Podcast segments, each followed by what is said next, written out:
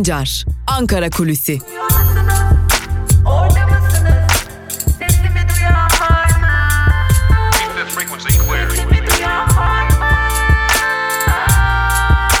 Özgürüz Radyo. Özgürüz Radyo. Özgürüz Radyo'dan herkese merhaba değerli dinleyenler. Ben Altan Sancar. Hafta başında Ankara Kulisi'nin ilk bölümüyle karşınızdayız. Her zaman olduğu gibi Ankara Kulisi'nin ilk bölümüne Ankara'dan gündemi aktararak ve Ankara'da konuşulanları aktararak başlayacağız. Hemen ardından ikinci bölümde ise gazete manşetlerini ve günün öne çıkan yorumlarını sizlere aktaracağız değerli dinleyenler. Sizleri çok bekletmeden Ankara Kulisi'nin ilk bölümüyle başlayalım. İlk bölümünde öncelikle bugün neler bekleniyor, siyasilerin programında neler var onlara bir göz atalım. Hemen ardından da Ankara'da konuşulanlara da kısaca değinelim. Cumhurbaşkanı Erdoğan Japonya'daki temaslarını sürdürüyor. G20 liderler zirvesi sona erdi ancak Cumhurbaşkanı Erdoğan Japonya'da aslında biraz da ekonomik yatırımları çekebilmek amacıyla Japonya'da bulunmaya devam ediyor. Bugün de Türkiye Cumhuriyeti Cumhurbaşkanı ve AKP Genel Başkanı Erdoğan Japonya İş Federasyonu tarafından Imperial Otel'de düzenlenen Japon iş adamlarıyla buluşma toplantısına katılacak. Yine Liberal Demokrat Parti Genel Sekreteri ve Japonya Türkiye parlamentolar arası dostluk grubu başkanının düzenleyeceği öğle yemeğine katılacak. Akşam saatlerinde ise Temsilciler Meclisi Başkanı ile görüşecek. Ardından da Japon İmparatoru ile İmparatorluk Sarayı'nda bir araya gelecek. Cumhurbaşkanı Erdoğan yine bugün Japon Başbakanı ile Başbakanlık Ofisi'nde çalışma yemeğinde bir araya gelmesi de bekleniyor. Japonya'daki temasları böyle devam ediyor. Ağırlıkla Cumhurbaşkanı Erdoğan'ın G20'nin ardından Japonya'daki temasları daha çok yatırım çekme ve özellikle Türkiye'nin içerisinde bulunduğu ekonomik kriz nedeniyle biraz daha dışarıdan sermaye çekebilme çabası içerisinde ki bugün yaptığı bu noktada önemli açıklamalar da vardı Cumhurbaşkanı Erdoğan'ın. Bizler özellikle başta Cumhurbaşkanlığı Yatırım Ofisi olmak üzere dışarıdan gelecek yatırımcılara yardımcı olmaya hazırız açıklamaları vardı. Cumhurbaşkanı Erdoğan Türk ülkeye yatırımcı çekebilme çabasında G20'nin ardından Japonya'daki temaslarının ağırlığını bu oluşturuyor bugün itibariyle. Bugün yine Cumhuriyet Halk Partisi Genel Başkanı Kemal Kılıçdaroğlu partisinin genel merkezinde düzenlenecek MYK toplantısına başkanlık edecek. Toplantının saat 9'da başlaması bekleniyor. Toplantının ardından da yine Cumhuriyet Halk Partisi Genel Merkezi'nde bir basın toplantısı düzenlenmesi kamuoyuna ili, kamuoyunun da bu konularda hem görüşülen konularda aydınlatılması hem de gündeme ilişkin değerlendirmeler yapması bekleniyor. CHP'deki bu basın açıklamasını ise Faik Öztürk'ün yani CHP parti sözcüsü Faik Öztürk'ün yapması bekleniyor. Günün önemli iki noktası bunlar olacak. Elbette ki Türkiye içerisinde de gün içerisinde çeşitli gelişmeler yaşanacak Ankara'da. Peki Ankara'da neler konuşuluyor onlara baktığımızda ilk olarak dünden bu yana öne çıkan gelişmelerden biri AKP'nin içerisinden çıkması beklenen bir ya da birden fazla parti özellikle Ali Babacan ve Ahmet Davutoğlu'nun neler yapacağı eski Cumhurbaşkanı olan ve AKP'nin kurucusu olan yine Cumhurbaşkanlığı dönemi itibariyle de partili Cumhurbaşkanı Recep Tayyip Erdoğan ile ters düşmeye başlayan Abdullah Gül'ün de ne yapacağı merak konusu. Ali Babacan'ın ayrı bir parti kuracağı söyleniyor. Bu parti içerisinde Abdullah Gül'ün desteğinin olabileceği belirtiliyor ancak Ahmet Davutoğlu'nun mevcut yapı içerisinde olması istenmiyor özellikle Abdullah Gül tarafından ki Abdullah Gül bir dönem AKP içerisinde Cumhurbaşkanı Erdoğan'dan sonra en önemli ikinci figür halindeydi. Bu da dikkat çekici bir durum. Özellikle 23 Haziran'dan sonra Ali Babacan'ın parti kurma çalışmalarına ağırlık verdiğini biliyoruz. Ciddi bir hızla devam ediyor. Bu arada Ali Babacan'ın Avrupa'ya gittiği yönünde de çeşitli duyumlar var.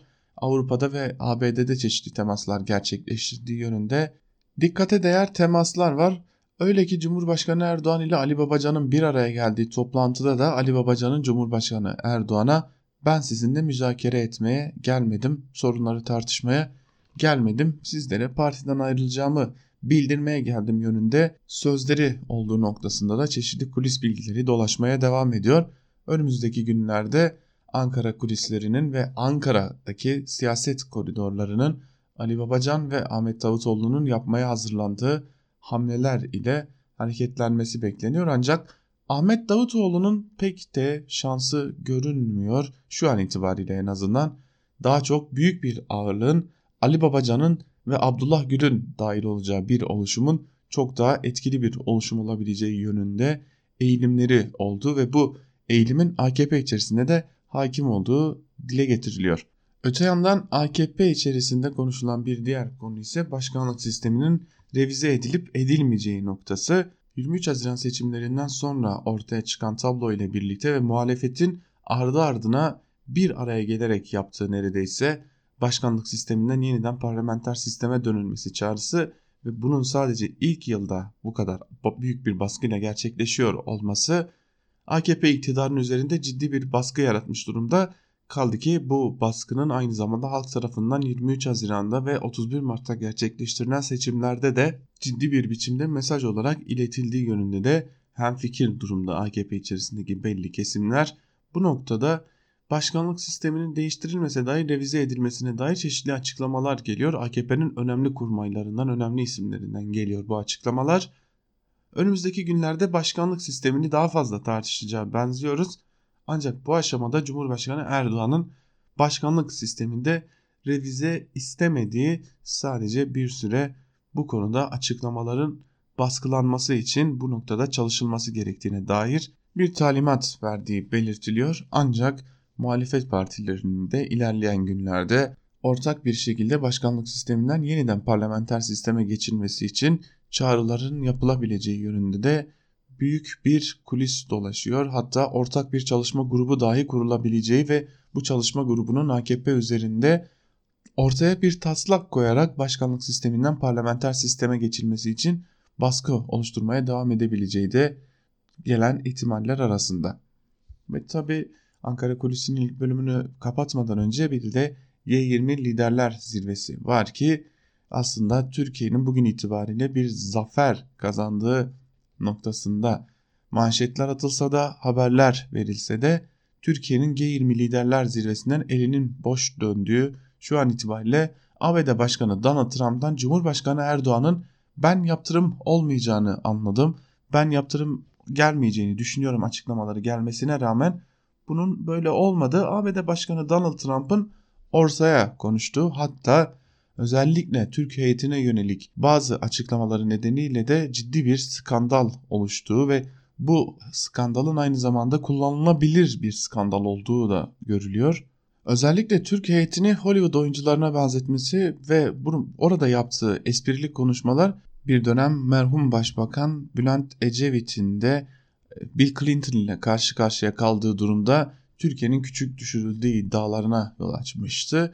Bu kadar olmasa da küçük derecede de böylesi bir skandala benzetildiği belirtiliyor. Yine ABD Başkanı Donald Trump'ın S-400'ler konusunda Türkiye'yi tatmin edecek bir bildirimde bulunmadığı belirtiliyor. Sadece Türkiye ve heyetleri arasında bir denge kurduğu ancak bu dengenin ABD içerisindeki yansımalarının farklı olabileceği zira yaptırımlar konusundaki ilk ve tek karar mercinin Başkan Donald Trump olmadı. ABD içerisindeki çeşitli kurumların da bu yaptırımlara karar verebileceği noktasında hem fikirlik var. Öte yandan Cumhurbaşkanı Erdoğan 10 gün içerisinde de S-400'lerin teslimatı sürecinin başlayacağını ve ilk parçaların geleceğini ilan etti.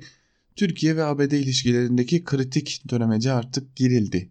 10 gün içerisinde S-400'ler gelecek. Bugün 1 Temmuz. Ay ortasına kadar S-400'lerin ilk teslimatının yapılması bekleniyor. ABD'nin Türkiye'ye verdiği süre ise 31 Temmuz'da doluyor. Bakalım G20'de gerçekten de özellikle yandaş basının aktardığı gibi sorun çözülmüş mü yoksa ABD Başkanı Donald Trump Türk heyetini idare ederek oradaki görüşmeleri sona mı erdirmiş bunu da ilerleyen günlerde çok net biçimde anlayacağımız görülüyor diyelim ve Ankara Kulisi'nin ilk bölümünü burada noktalayalım. Aslında Ankara Kulisi'nde çok uzun konuşulacak konular var, aktarılması gereken konular var ama Ankara Kulisi'nin ilk bölümü burada bitiyor. İkinci bölümde hem köşe yazarlarını hem de gazete manşetlerini aktarırken programımızın ilk bölümünden sarkan aktaramadığımız bilgileri de sizlere aktarmaya devam edeceğiz. İlk bölüm burada sona eriyor ancak kısa bir aranın ardından ikinci bölümle karşınızda olacağız. Özgürüz Radyo'dan ayrılmayın. Keep this frequency clear.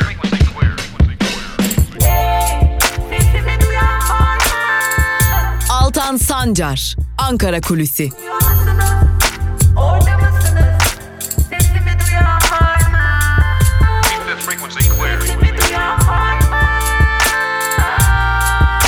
Özgürüz Radyo. Özgürüz Radyo. Ankara Kulisi'nin ikinci bölümünden tekrar merhaba sevgili dinleyenler. Programımızın ilk bölümünde sizlere Ankara'da konuşulanları ve liderlerin programlarını aktarmıştık. İkinci bölümde ise sizlere gazete manşetlerini ve günün öne çıkan yorumlarını aktarmak üzere karşınızdayız. Ve her zaman olduğu gibi gazete manşetleriyle ve gazete manşetlerine de alternatif medya ile başlayacağız.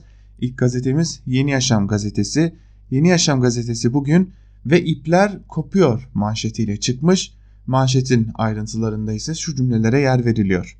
Yenilenen seçimlerde İstanbul'u büyük bir farkla Ekrem İmamoğlu'na kaptırarak darbe alan AKP'de çatlak derinleşiyor. HDP seçmeninin dengeleri değiştirdiği seçimlerin ardından ciddi güç kaybeden AKP'de eski yönetici kadrolar Abdullah Gül, Ali Babacan ve Ahmet Davutoğlu'nun yeni parti kuracağı söylentileri yerini somut adımlara bırakıyor. Elazığ'da konuşan Ahmet Davutoğlu'ndan AKP'ye yönelik sert eleştiriler geldi. Davutoğlu bir dönem basında isminin anılmasının yasaklandığını ifade etti ve şimdi konuşma vakti dedi. Davutoğlu tabanda %10'luk kütleler kopmaya başlamışsa insanları neyle tehdit ederseniz edin çözülüşü durduramazsınız. AKP bir kişinin partisi, bir kişinin, bir ailenin, bir grubun etnik ya da mezhebi, mezhebi grubun partisi değildir. AKP bir takım troll örgütlerinin kontrolü altına girmişse soru sorması gereken biz yanıtlaması gerekenler bu partiyi bu örgütle, örgütlere teslim edenlerdir. Hesabını birileri vermek zorundadır. Devlet makamlarını bir takım troll çetelerine teslim edenler karşısında 3 sene sustuk dedi. Davutoğlu Erdoğan'a aileyi devlet işlerine karıştırma dedi diye de manşetin ayrıntıları verilmiş. 3 sene sustuk sözü dün sosyal medyada çok fazla tartışılmıştı Davutoğlu'nun. 3 sene neden sustun? Neden işler bu raddeye gelince konuşmaya başladınız?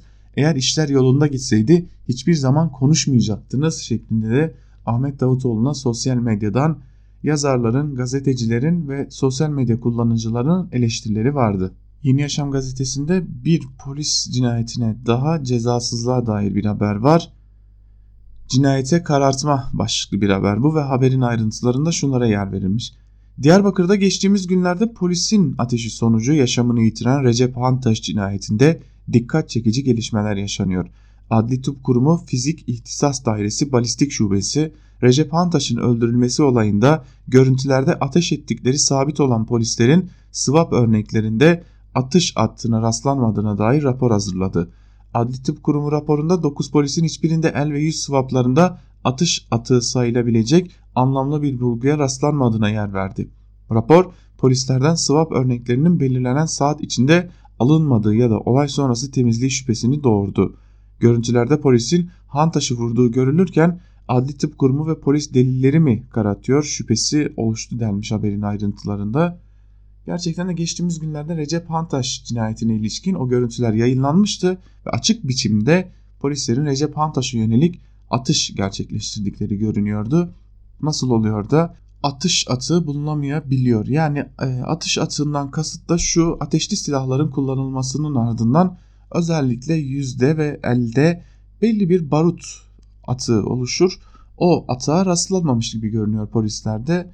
Demek ki Adli Tıp Kurumu acaba bu izleri alırken bu araştırmayı yaparken polisler geç, geciktikleri için polisler bir temizlik yoluna mı başvurdular?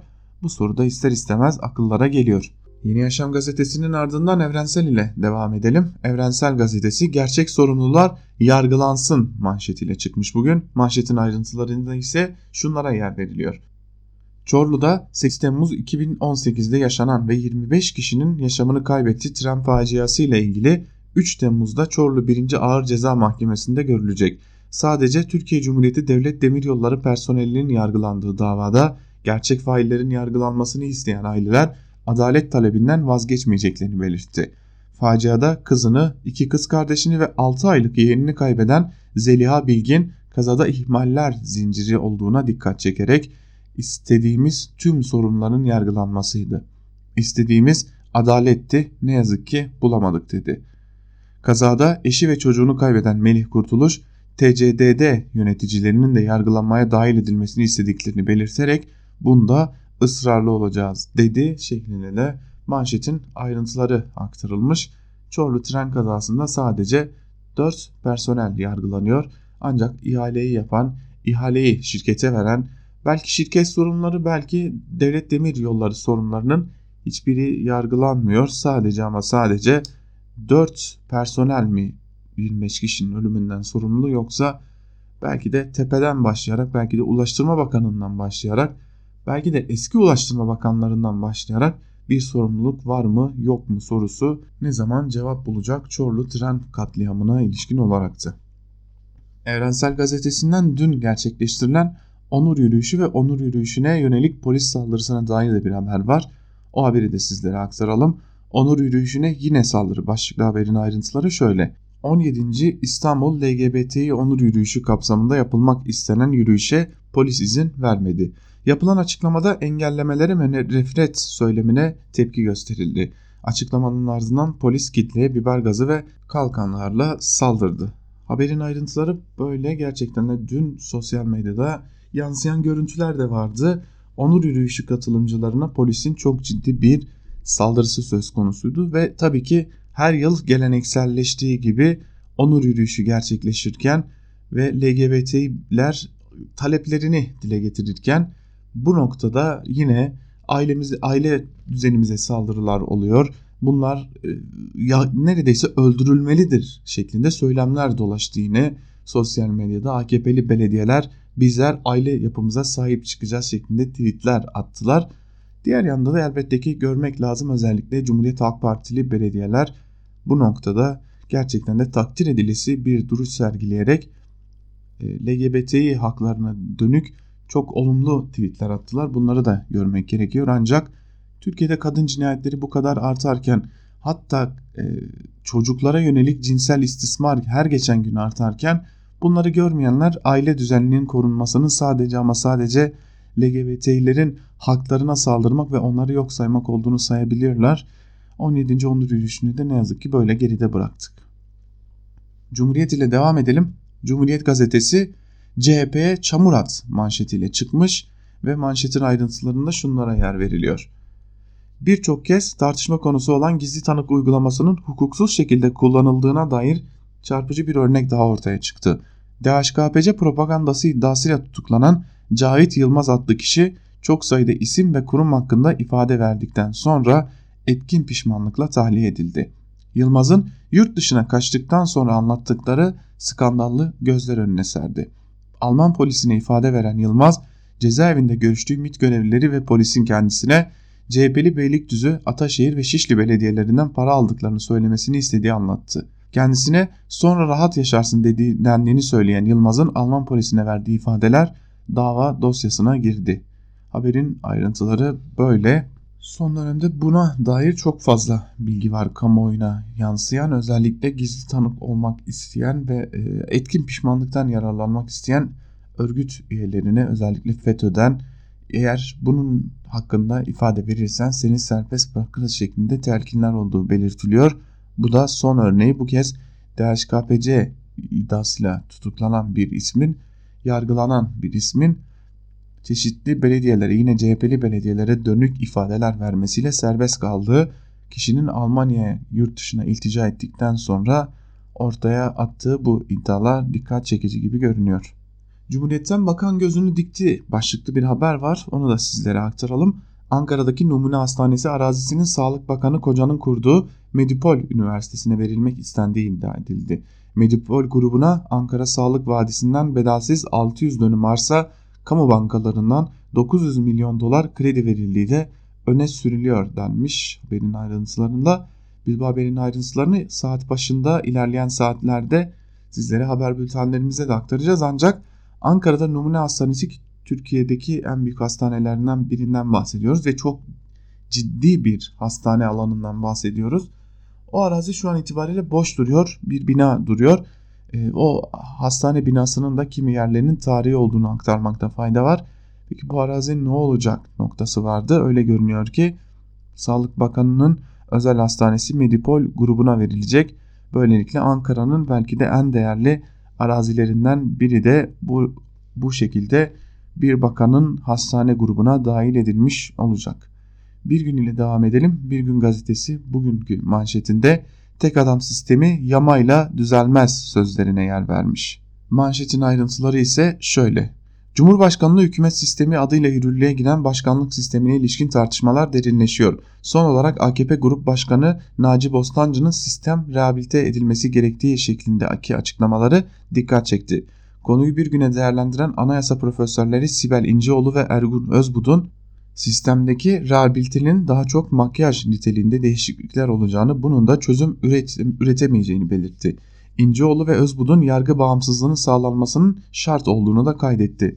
CHP Genel Başkan Yardımcısı Seyit Torun ise mevcut sisteme yama yapmanın yeterli olmayacağını, güçlendirilmiş ve demokratik bir parlamenter sistemin ortaya konması gerektiğini vurguladı. Torun sözlerini, sözlerini şöyle sürdürdü. Bu sistemin Türk halkına uygun olmadığını biz referandum sürecinde de anlatmış, izah etmeye çalışmıştık. Yani görülüyor ki o gün ne söylediysek bugün gerçekleşiyor. Türkiye tek adam yönetimiyle yönetilemez. Manşetin ayrıntıları da böyle. Başkanlık sisteminin fiili uygulaması bir yılı geride bıraktı. Bir yıl yedinci gününde diyebiliriz başkanlık sistemi ve ekonomi her geçen gün kötüye gidiyor.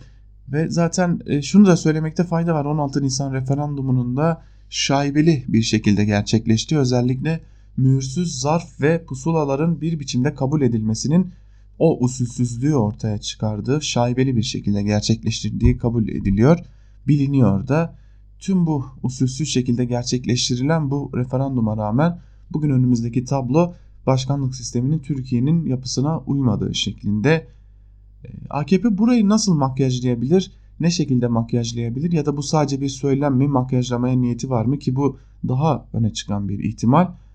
Peki bu makyaj kurtarımı 12 Eylül'den bu yana anayasadan anayasa sıklıkla AKP tarafından da bu şekilde dillendirildi ki 12 Eylül Anayasası'na yamalı bohça dendi. 12 Eylül Anayasası'nın özü değiştirilmedi. Sadece bir başkanlık sistemi değişikliğine gidildi. Türkiye kurulduğu günden bu yana parlamenter sistemle yönetiliyordu. Ee, bu ülkenin kurucuları ve dahil o parlamenter sistem içerisindeki duruma hiçbir şekilde müdahale etmezken bugün o parlamenter sistem içerisinden çıkmak e, nelere yol açtı bunları da görmüş olduk. Sözcü gazetesiyle devam edelim. Sözcü gazetesi albayın haykırışı manşetiyle çıkmış. Manşetin ayrıntılarında ise şunlara yer veriliyor. Çanakkale, Çanakkale Zaferi töreninde Atatürk'ün anılmamasına tepki için salonu terk eden albay Önder İrevül İstanbul'dan tayin edildi. Tepkisini şöyle yazdı. Bekliyor muydum? Evet. Şaşırdım mı? Hayır. Pişman mıyım? Hayır. Yorgun muyum? Evet. Üzgün müyüm? Hayır. Kızgın mıyım? Evet. Karamsar mıyım? Hayır. İsyanda mıyım? Hayır. Yapılanı madalya olarak görüyor muyum? Evet. Çünkü ben harbiyeliyim demiş manşetin ayrıntılarında da değerli dinleyenler.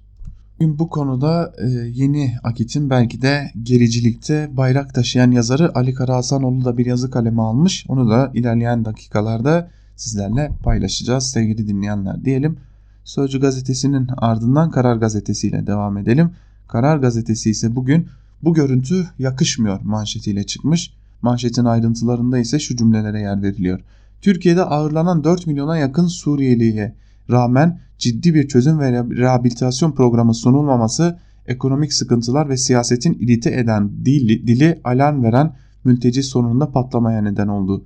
İstanbul'un iki ilçesinde basit bir yalanla başlayan olaylar sosyal medya provokasyonuyla çığırından çıktı. Türkiye'ye hiç yakışmayan ırkçı görüntülere dönüştü deniyor. Aslında neler oldu onu da aktaralım Karar Gazetesi'nden. Sonra bu konuya ilişkin bir açıklama var ki gerçekten de büyük bir gerçekliği gözler önüne seriyor. Suriye Savaşı'nın en ağır yükünü taşıyan Türkiye 4 milyona yakın komşusunu ağırlıyor. Tüm çağrılara rağmen ekonomik, sosyal ve kültürel sorunları aşmak, göçmenlerin rehabilitasyonu ve entegrasyonu için yapılanma inşa edilmemesi alarm veren sorunun kangrene dönüşmesine neden oldu.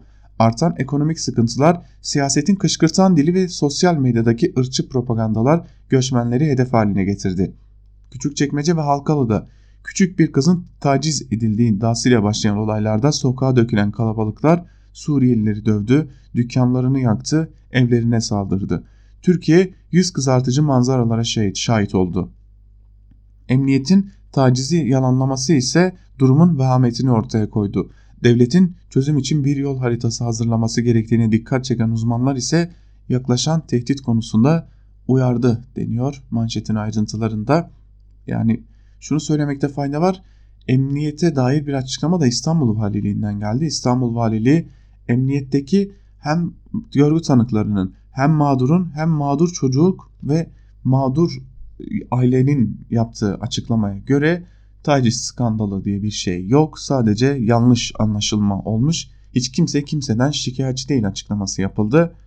Peki bu yalanı kim ortaya attı ve o görüntülerin yaşanmasına kim yol açtı ya da Türkiye'deki bu durum ilerleyen günlerde çok daha kanlı bir yönelime yol açabilir mi? Çünkü her geçen gün Türkiye'de Suriyeli mültecilere yönelik ciddi bir nefret körüklemesi var. Bu nefret körüklemesinin sonucu ne olacak? Türkiye açısından neler getirecek, neler götürecek? Hiç tartışılmıyor belki de ama Türkiye kritik bir eşikte. Bir de bu açıdan da bakmak gerekiyor Suriyeli mülteciler konusuna. Biraz da yandaş gazetelere göz atalım. Yandaş gazetelerden ilk olarak Milliyet ile başlayalım. Milliyet gazetesi bu süreci aşacağız manşetiyle çıkmış. Manşetin ayrıntılarında ise şu cümlelere yer veriliyor. Osaka'daki temaslarını anlatan Cumhurbaşkanı Erdoğan, S-400 ve F-35'lerle ilgili öyle zannediyorum ki bir sıkıntı olmadan bu süreci aşacağız diye konuştu. Trump'ın S-400 ile ilgili konumunu belirlediğini açıklayan Erdoğan, teknolojik olarak bir S-400'ün 3 Patriot'a bedel olduğunu söyledi. Erdoğan, eğer şartlar S-400 ile eşit bile olsa biz Patriot alırız ama eşit olmazsa kusura bakmayın menfaatlerimizi düşüneceğiz dedi. F-35'lerin bir noktaya geldiğini belirten Erdoğan 1.4 milyar dolar verdik ama sen malımızı vermiyorsun. Böyle anılmak da iyi bir şey değil. Böyle ne böyle tüccar olur ne de müşteri. Bunu da çok açık ve net söylemek bir insanın dürüstlüğüne işaret eder. Vermemek ABD'ye yakışmaz diye konuştu. Putin'e de İdlib'deki saldırılar konusunda rejimi uyarmasını söylediklerini anlatan Erdoğan, Suriye'nin kuzeyinde bir barış koridoru ifadesi içinde insanlar oraya barış ortamını yakalamak için gelecekler. Hem güvende olacak hem de artık benim için savaş bitti diyecekler. Biz tedbirimizi alacağız dedi şeklinde de manşetin ayrıntılarına yer verilmiş. Milliyetin manşeti böyleydi. Hürriyet ile devam edelim. Hürriyet gazetesi de sıkıntısız çözeriz manşetiyle çıkmış. Manşetin ayrıntılarında şunlara yer veriliyor. ABD ile yaşanan yaptırım gerilimini değerlendiren Cumhurbaşkanı Erdoğan herhangi bir sıkıntı olmadan bu süreci aşacağız dedi. Manşetin ayrıntıları böyle. Aslında neredeyse Milliyet'le birebir aynı manşetle çıkmışlar. Hürriyet gazetesi ile Milliyet gazetesi zaten eğer Cumhurbaşkanı Erdoğan açıklama yapıyorsa ya da bir AKP'li açıklama yapıyorsa onu manşetten veriyorlar ancak CHP'li ise ya da başka bir muhalefet partisinden ise asla manşette yer bulamıyor bu isimler kendilerine. Sadece küçük haberler şeklinde yer bulabiliyorlar. Bunu özellikle 23 Haziran'ın hemen ardından Ekrem İmamoğlu'nun İstanbul'da 806 bin oyluk zaferle çıkmasına rağmen manşette Ekrem İmamoğlu değil seçim sonuçlarının yer alması aslında gerçekliği gösteriyordu. Ekrem İmamoğlu kazandı demeden İmamoğlu'nun kazandığını anlatmaya çalışmışlardı. Zor zanaat olsa gerek yandaşlıkta. Star ile devam edelim. Star gazetesi bugün Barış Koridoru manşetiyle çıkmış. Suriye'nin kuzeyi için tarih teklif Barış Koridoru diyor. Manşetin ayrıntılarında ise şunlara yer verilmiş. Başkan Erdoğan G20 zirvesinde Suriye'de mültecilerin topraklarına dönebilmelerine dönebilmesi için liderlere çağrı yaptı. Terör koridoru olarak belirlenen yerde kuzeyden güneye doğru mülteciler için 32 kilometre derinliğinde güvenli bölge oluşturalım. Cumhurbaşkanı Erdoğan'ın bu açıklamalarını biz de canlı yayınlamıştık. Ancak bir şeyi atlıyoruz. Burada 32 kilometre derinliğinde kurulacak bir e, koridorun aynı zamanda o bölgenin demografisini de değiştireceğini görmek gerekiyor. Zaten önemli olan hamle de bu sanırım. Özellikle bu da sosyal medyada son günlerde tartışılıyor. Bu teklif ile Cumhurbaşkanı Erdoğan'ın aslında Türkiye'nin bölgenin demografisini, nüfus yapısını değiştirip değiş, değiştirmek istediği ve bu yolla da özellikle bölgede kimi bölgelerde özellikle ağırlıkla yaşayan Kürt, Ermeni, Süryani nüfusunun hatta Türkmen nüfusunun bundan ciddi şekilde etkilenmesinin de söz konusu olabileceği belirtiliyor. Zaten Star gazetesinde olduğu gibi Sabah gazetesi de bu konuyu manşetine taşımış. Gelin barış koridorunu inşa edelim sözlerine yer vermiş manşette ve şunları aktarıyor Sabah gazetesi de.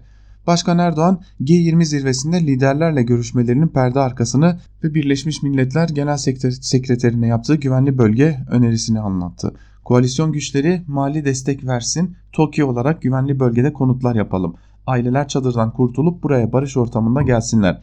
Ekip bitsinler. Derinliği 30-40 mile çıkaralım. Gelin bunu yapalım.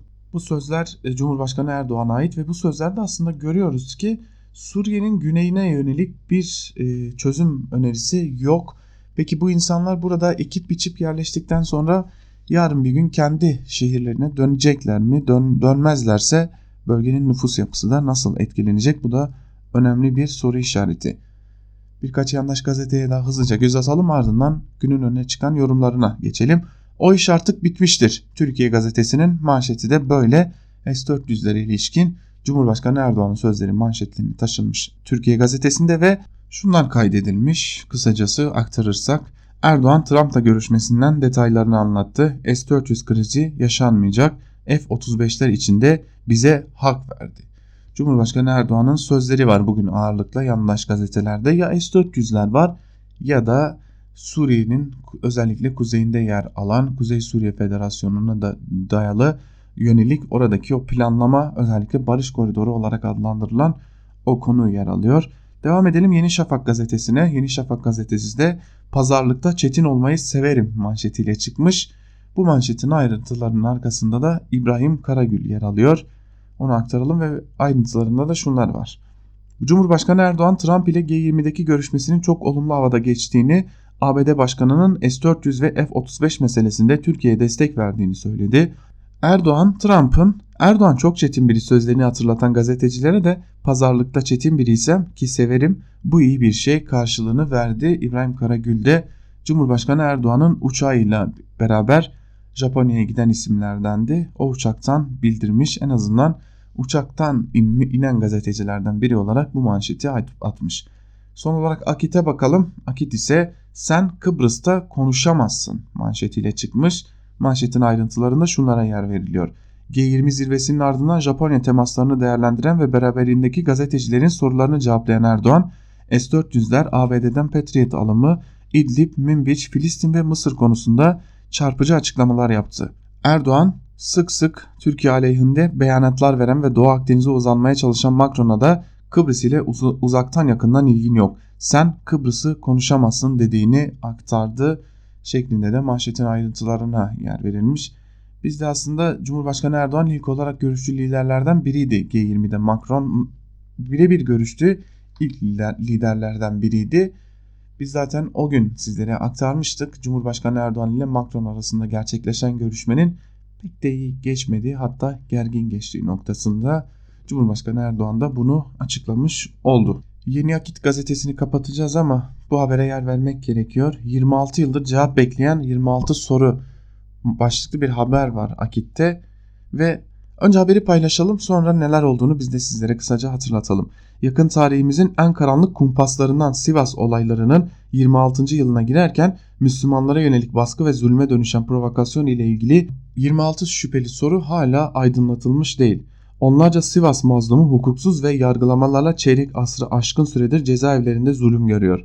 Aradan geçen 26 yıl boyunca birçok kritik davada basit gerekçelerle düşürülürken haksız yere zindanlarda çürümeye terk edilen Müslümanların dramı ise hep göz ardı edildi. Korsan yargılamalar, işkenceyle alınan ifadeler, yalancı şahitler soruşturulmazken her yıl Banaz'da yapılan etkinliğin neden Sivas'a alındığı, provokatör Aziz Nesin daha şehre gelmeden Sivas'ın dört bir yanında dağıtılan bildirilerin kim tarafından hazırlandığı gibi onlarca soru ise sümen altı edildi deniyor. Haberin ayrıntılarında e, bahsedilen konu 2 Temmuz Sivas katliamı.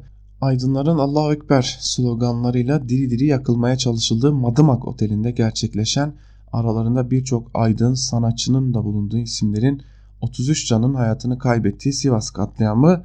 Sivas katliamından bahsederken yanlış anlaşılmasın diye bir daha hatırlatalım. Mazlumlar derken de Sivas katliamında imzası olduğu gerekçesiyle, kabahati suçu olduğu gerekçesiyle yargılanan, ceza alan insanlardan bahsediliyor. Elbette ki Sivas katliamına ilişkin aydınlatılmamış birçok soru var. Neden müdahale edilmedi? Neden izlendi? Evet o bildirileri kim dağıttı? O dağıtılan bildirilerin ardından kitleyi namaz çıkışı kim organize etti ve o ilk ateşin yakılmasına polis nasıl seyirci kaldı, asker neden müdahale edemedi noktasında birçok soru var. Ancak e, yeni akit Orada yargılanan ceza alan bir biçimde otelin ateşe verilmesine 33 insanın hayatını kaybetmesine yol açan o olayda kabahati bulunduğu için ceza alan isimleri her yıl olduğu gibi bu yılda savunmayı tercih etmiş. Evet gazete manşetleri böyleydi. Gazete manşetlerinin ardından bir de günün öne çıkan bazı yorumları var. Onlara göz atalım. İlk olarak Yeni Akit ile devam edelim. Yeni Akit gazetesinin Sözcü gazetesi manşetini aktarırken sizlere aktarmıştım. Ali Kara Hasanoğlu'nun sürgün edilen o askerle ilgili bir köşe yazısı var demiştik. O yazısının bir bölümünü sizlerle paylaşacağız. Sen Harbiyelisinde komutanların nereden mezun başlıklı bir yazı bu ve o yazının bir bölümünde de şunlara yer veriliyor. Çanakkale Savaşı yıl dönümünde bir İmam Hatip Lisesi etkinliği sırasında konuşmalardan sonra dua ediliyor. Hazreti Peygamber'e, şehitlere, gazilere dualar ediliyor. Atatürk de Çanakkale Savaşı gazisi olduğuna göre ona da dua edilmiş oluyor. Ama albayımız duada özellikle Atatürk'ün isminin geçmesini istiyor. Hocaya dua sonrasında çıkışıyor. Mustafa Kemal Atatürk'ü duydun mu sen hiç? Ona niye Fatiha okumadın? Hoca şaşkınlığa attıktan sonra cevap vererek cevap verecek oluyor. Çanakkale şehitleri dedim ya dinleyen kim? Ortalığı karıştırmak amacıyla Atatürk'ü kendisine istismar, istismar aracı olarak kullanan albay o hızla salonu terk ediyor. Şimdi o albay ile ilgili karar verilmiş, Hatay'a atanmış. Hemen yorumlar yapılıyor, sürgün deniyor. Sanki devlet bu albayımıza açık çek vermiş. Sen seni ömrünün sonuna kadar İstanbul Avcılar Askerlik Şubesi Başkanı olarak görevde tutacağım. Hatay'da Türkiye Cumhuriyeti sınırları içinde, İstanbul'da bir subay nerede görev yapacağına bakmaz. Görevini en iyi şekilde yapmaya bakar. Ama şova meraklı albayımız Hatay'a atanmasından sonra bakın ne diyor. Yeni tayin yerine gitmemek için bazı haklarım var. Emeklilik, izin, rapor vesaire. Hiçbirini kullanmayacağım. Dakika 1, gol 1. Emekliliğini isteme veya izin kullanmaya bir şey diyeceğim olamaz. Ama rapor almaya ne dersiniz? Rapor olma hak imiş ama kullanmayacakmış. Devamında da bakın neler diyor bu albay. Pişman mıyım? Hayır. Kızgın mıyım? Evet. Yapılanı madalya olarak görüyor muyum? Evet. Çünkü Harbiyeliyim. Sen Harbiyelisin de senin Hatay'da görevlendirmeni yapan başka bir yerden mi mezun? Pişman olmadığına göre, kızgın olduğuna göre hele hele koşulsuz itaatin zorunlu olduğu askeriyede hakkında verilen eleştirinin kararı madalya olarak yorumlandığına göre kusura bakma ama sen beni kovun da bir şov daha yapayım diye bakıyorsun. Önder Efendi diye de albaya ilişkin bir yazı kaleme almış. Gerçekten de Ali Kara Hasanoğlu bir gericilik fırsatı buldu mu hiç kaçırmıyor. Bunu da iyi de değerlendirmiş. Yandaşlarla başladık. Yandaşlarla devam edelim. Yeni Şafak gazetesinden bir yazarla Bülent Orakoğlu ile devam edelim. İmamoğlu bu davadan ceza alırsa kurtuluşu yok başlıklı bir yazı kaleme almış ve yazısının bir bölümünde şunları dile getirmiş. Beylikdüzü'nü perişan eden İmamoğlu'nun neden ve kimler tarafından mükafatlandırılarak İstanbul Büyükşehir Belediyesi'ne aday yapıldığını özellikle Beylikdüzü Bey Konakları projesindeki dolandırılan konut sahipleri soruyor. Ekrem İmamoğlu ve babası Hasan İmamoğlu'nun birlikte yargılandığı davanın Babaoğlu'nun ortak olduğu İmamoğlu İnşaat Ticaret LTD şirketinin Büyük Beylikdüzü'nde yaptırdıkları Bey Konakları projesinde kamu malını işgal edip konut sahiplerinin dolandırıldıkları iddiasıyla açıldığı öğrenildi. Kamu ait değeri 20 milyon TL olan yaklaşık 3000 metrekarelik yeşil alanı usulsüz olarak projeye dahil edip villa alan vatandaşları dolandırdığı ileri sürülen İmamoğlu hakkında Bakırköy Cumhuriyet Başsavcılığınca do dolandırıcılık suçlamasıyla iddianame düzenlendiği anlaşıldı. İmamoğlu Bakırköy 7. Ağır Ceza Mahkemesi'nde babasıyla dolandırıcılıktan halen yargılanıyor. İmamoğlu'nun nitelikli dolandırıcılık suçundan ceza alırsa seçilme yeterliliğini kaybettiği için belediye başkanlığı hukuken sona erdirilecek. Dolandırıcılık suçu failin hileli davranışlarla bir kimseyi aldatması, mağdurun veya başkasının zararına olarak kendisine veya başkasına yarar sağlamasıyla oluşur.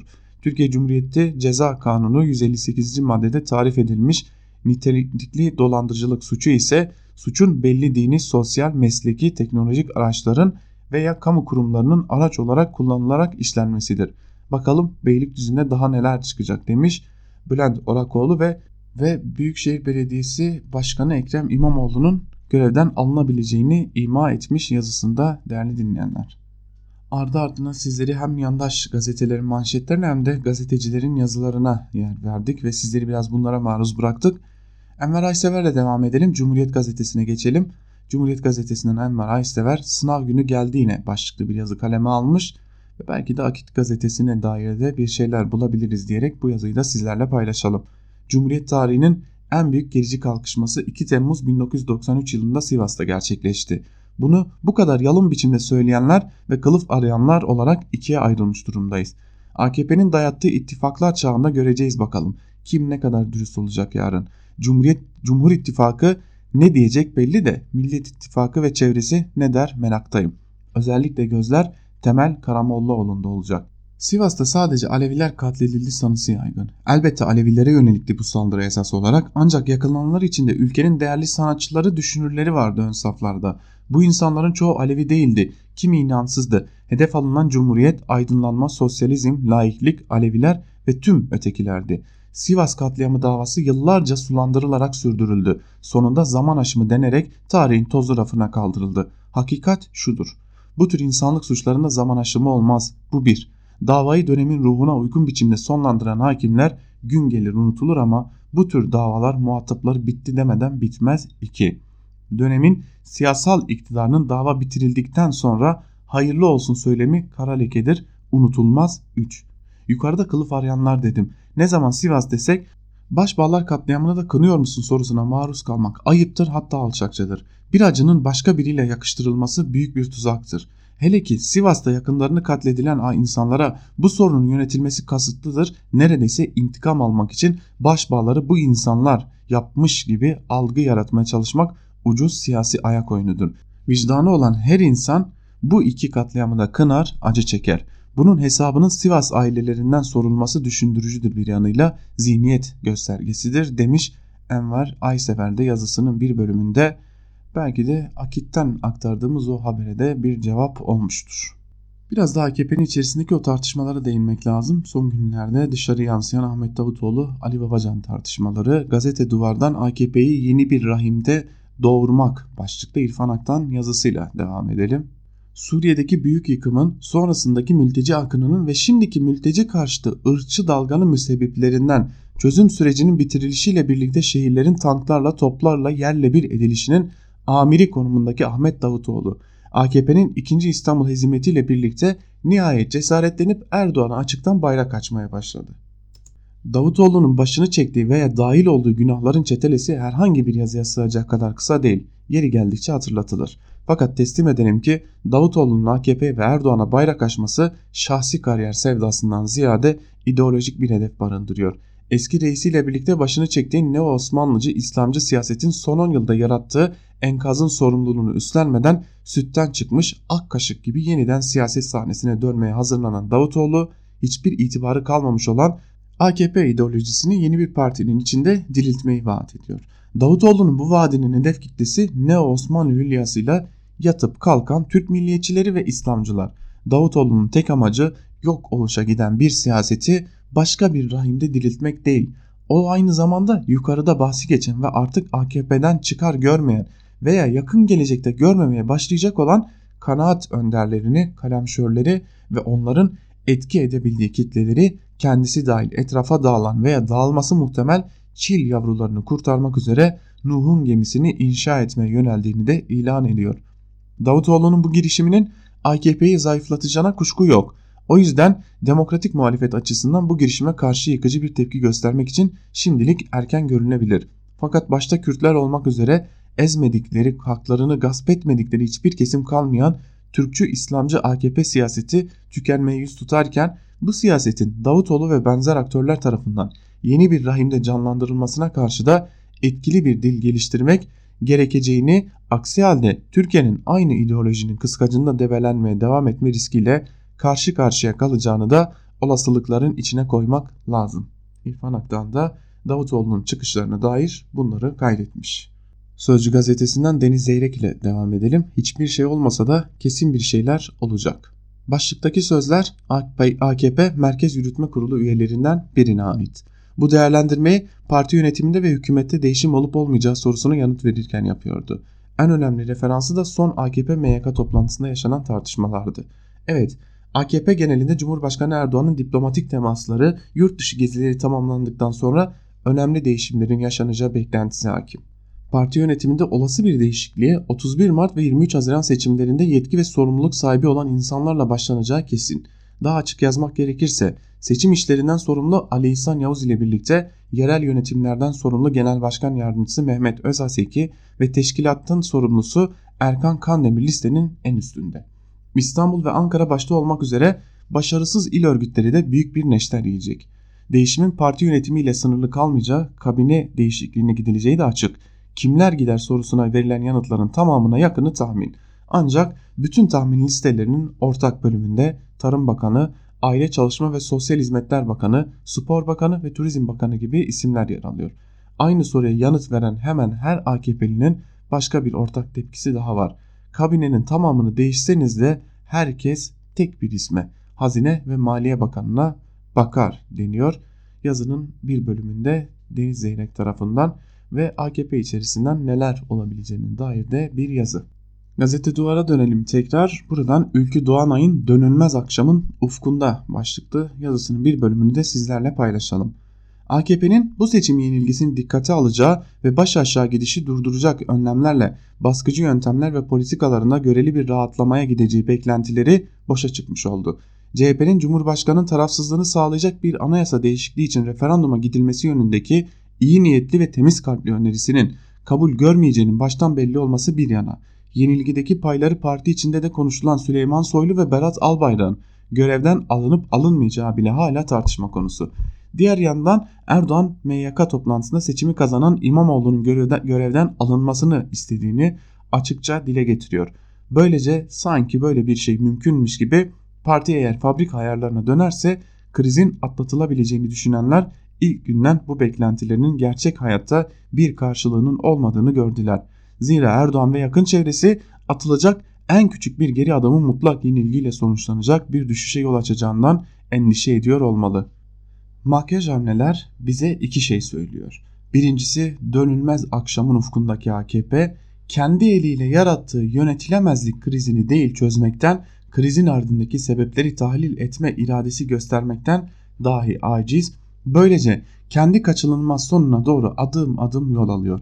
İkincisi iktidarın baskıcı politikaları altında ezilen, işlerini yapamaz hale getirilen, işten çıkarılan gazetecilerin sırf barış istedikleri için ihraç edilen tutuklanan pasaportları ve özgürlükleri anayasal hakları gasp edilen, sivil ölüme mahkum edilerek insanlıktan çıkarılan bizlerin hiçbir makul gerekçe delil olmaksızın hapiste tutulan ve eninde sonunda beraat edecekleri bilinse de günlerinden gün ömürlerinden ömür çalınan bir tür rehin alma politikasına kurban edilen onlarca siyasetçinin, hak savunucusunun, gazetecinin, akademisyenin ve artık demokrasinin nedenli kıymetli bir şey olduğunu daha iyi anlamış olan tüm muhalif bloğun beklediği güzel günler AKP'nin İstanbul'u kaybetmesiyle gelmeyecek. Evet 23 Haziran'da bir şeyler oldu. Devamını getirmek birilerinin baş aşağı gitmekte olduğunu idrak etmesi ve buna yönelik geçici önlemler almasında değil bizim elimizde demiş Ülkü Doğanay'da yazısının bir bölümünde. Şimdi bir G20 zirvesi geçirdik ve e, G20 zirvesinin ardından Trump'a bakış değişti. Yandaş medya değişti. Yandaş medyasının ne kadar kaygan bir zemine oturduğunu anlatan bir yazıyla devam edelim. Mehmet Barlas Sabah gazetesinden bir doğru davranışı Trump'ın imajını çok değiştirdi başlıklı bir yazı kaleme almış. Bir bölümünü aktaralım sizlere. Bir doğru davranış kişinin bozuk olan imajını bir anda düzeltebilir. ABD Başkanı Trump'a iki gün öncesine kadar beyni betonlaşmış, sabit görüşlü ve kavgacı biri olarak bakıyordum. Ama Japonya'da Cumhurbaşkanı Erdoğan'la görüştükten sonra Türkiye'nin S-400'leri ve F-35'leri konusunda söylediklerinden ötürü Trump'a karşı duyguların değişmeye başladı. Demek ki bu sarı saçlı yaşlı adama gerçekler anlatılınca bunlar etkili olabilirmiş.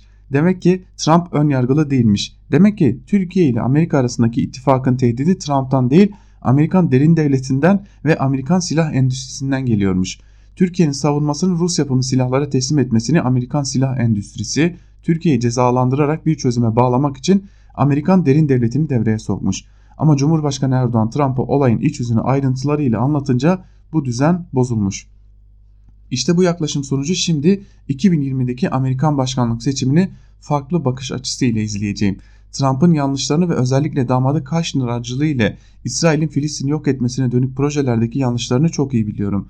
Ayrıca Trump'ın gücünün Suriye topraklarında PKK-PYD'nin Amerika tarafından silahlandırılmasını durmaya yetmediğini de görüyorum demiş Mehmet Barlas daha düne kadar yandaş gazetelerin köşelerinde, manşetlerinde küfredilen ABD Başkanı Donald Trump'ı aklamaya, olumlamaya yönelik bir yazı yazmış. Bakalım bu etki ne kadar sürecek? 31 Temmuz'dan sonra yaptırımlar gelirse yeniden Trump hedef tahtasına oturtulacak mı? Bu konuya ilişkin bir yazıyla bitirelim. Fehmi Koru, Japonya'da yüzler gülüyordu. S-400 ve F-35'te Trump anlayışlı çıktı. Her şey süt liman olacak mı? Başlıklı bir yazı kalem almış. Bunu da paylaşalım sizlerle. ABD Kongresi Türkiye'nin Rusya'dan S-400 füze savunma sisteminin alınmasına karşı çıkıyor ve parası büyük çapta ödenmiş olduğu halde F-35 uçaklarının Türkiye teslimini de engelliyor. Dahası kongrede etkili üyeler S-400'de ısrar edildiği takdirde Türkiye'ye başka yaptırımlar uygulanacağını da gizlemiyor. Trump'ın S-400 konusunda Barack Obama'yı Türkiye'ye Patriot satmadığı için suçlaması, S-400 alımını bu engelle irtibatlaması, üstelik parası özenmiş uçakların teslimine karşı çıkılmasını ticaret kurallarına aykırı bulması da Cumhurbaşkanı Erdoğan tarafından olumlu bir yaklaşım olarak değerlendirildi. Sarf edilen sözleri başka türlü yorumlamak da zor doğrusu. Ben yine de tedbirli olmayı uygun görüyorum. Her iki konuya Trump'ın yaklaşımı tüccarca. Bir mal almaya kalkışmışsınız, satmaya yanaşmamışlar. Onu bir başkasından alıyorsunuz. S400 konusunu S400 konusu ona göre böyle. F-35'e de benzer şekilde yaklaşıyor Trump. Müşteri parasını ödemiş, malın teslim zamanı geldiğinde başka bir konuyu bahane edip teslim etmeye yanaşmıyorsunuz. Üstelik bununla da yetinmeyip müşteriye başka cezalar vermeye kalkıyorsunuz. Ancak uluslararası ilişkiler Trump'ın vermeye çalıştığı izlenimde olduğu gibi tüccarlar arasında olup bitmiyor. Bunu en iyi bilecek kişi de Trump'ın kendisi. Başkanlığa geldikten sonra yaşadığı mahkemelerden dönen akamete uğramış seçim vaatlerine ek olarak kesin karar olarak açıkladığı Suriye'den asker çekme niyeti de bölgede çok sayıda yeni asker gönderme manevrasıyla boşa çıktı. Osaka'daki sevdiğini ve takdir ettiğini söylediği Cumhurbaşkanı Erdoğan'ı haklı bulan tavrını ülkesine döndüğünde hayata geçirmesi elbette kendisinden beklenilecektir. Sorun onun bunu gerçekleştirebilecek güce sahip olup olmadığında. Evet böyle bir sorun da bulunuyor. ABD'de gelecek yıl başkanlık seçimi var ve partisinin kendisini bir dönem için daha aday göstermesi bekleniyor Trump. Bunun için Cumhuriyetçi Parti'nin dengelerini de göz ardı etmemesi gerekiyor. Türkiye'nin S-400 alımına ve F-35 uçakları teslimine kongrede karşı çıkanlar arasında partisinden politikacılar da var. Neyse Osaka'daki ikili ve çoklu buluşmaların iyi geçmesi, Trump'ın karşısında oturan Türk heyetin üyelerini Hollywood'da bile kolay rastlanmayacak yakışıklılıkta bulması bu geziye damga vurmuş gibi gözüküyor. Belki arkası da gelir. Zor, zor olduğunu bilin de sonrasında hayal kırıklığı yaşamayın demiş Fehmi Koru'da ve e, aslında yandaş yazarların aksine gerçekçi bir tabloyu ortaya koymuş Fehmi Koru'da yazısının bir bölümünde diyelim. Ve biz de Fehmi Koru ile birlikte köşe yazılarını ve böylelikle Ankara Kulisi'nin ikinci bölümünü de noktalayalım. Ve hatırlatalım bizim hemen ardımızdan eş genel yayın yönetmenimiz Can Dündar Özgür Oğlum'la siz değerli Özgür Radyo dinleyicilerinin karşısında olacak. Ve tabii ki bugün içerisinde başka programlarımız da olacak onları da sizlere aktaralım. Bugün saat 14'te haber bültenimizin ve Özgür Yorum'un hemen ardından Onur Öncü ile Çağlayan Meydanı sizlerle olacak. Onur yürüyüşü konusuyla Yıldız Tar konuk olacak. Onur Öncü akşam saatlerinde saat 20'de ise ceza sahası programıyla siz değerli dinleyicilerimizin karşısında olmaya devam edecek. Ceza sahası programıyla da Onur Öncü karşınızda olacak. Bugün saat 12'deki haber bültenimizin ve hemen ardından yayınlanacak Özgür Yorum'un ardından ise Coşkun Aral'la Lezzet, Lezzet Avcısı da siz değerli Özgür Radyo dinleyicilerin karşısında olacak diyelim. Ve bu hatırlatmalar ile bizler mikrofonu eş genel yayın yönetmenimiz Can Dündar'a ve Özgür Yorum'a bırakalım. Şimdilik hoşçakalın.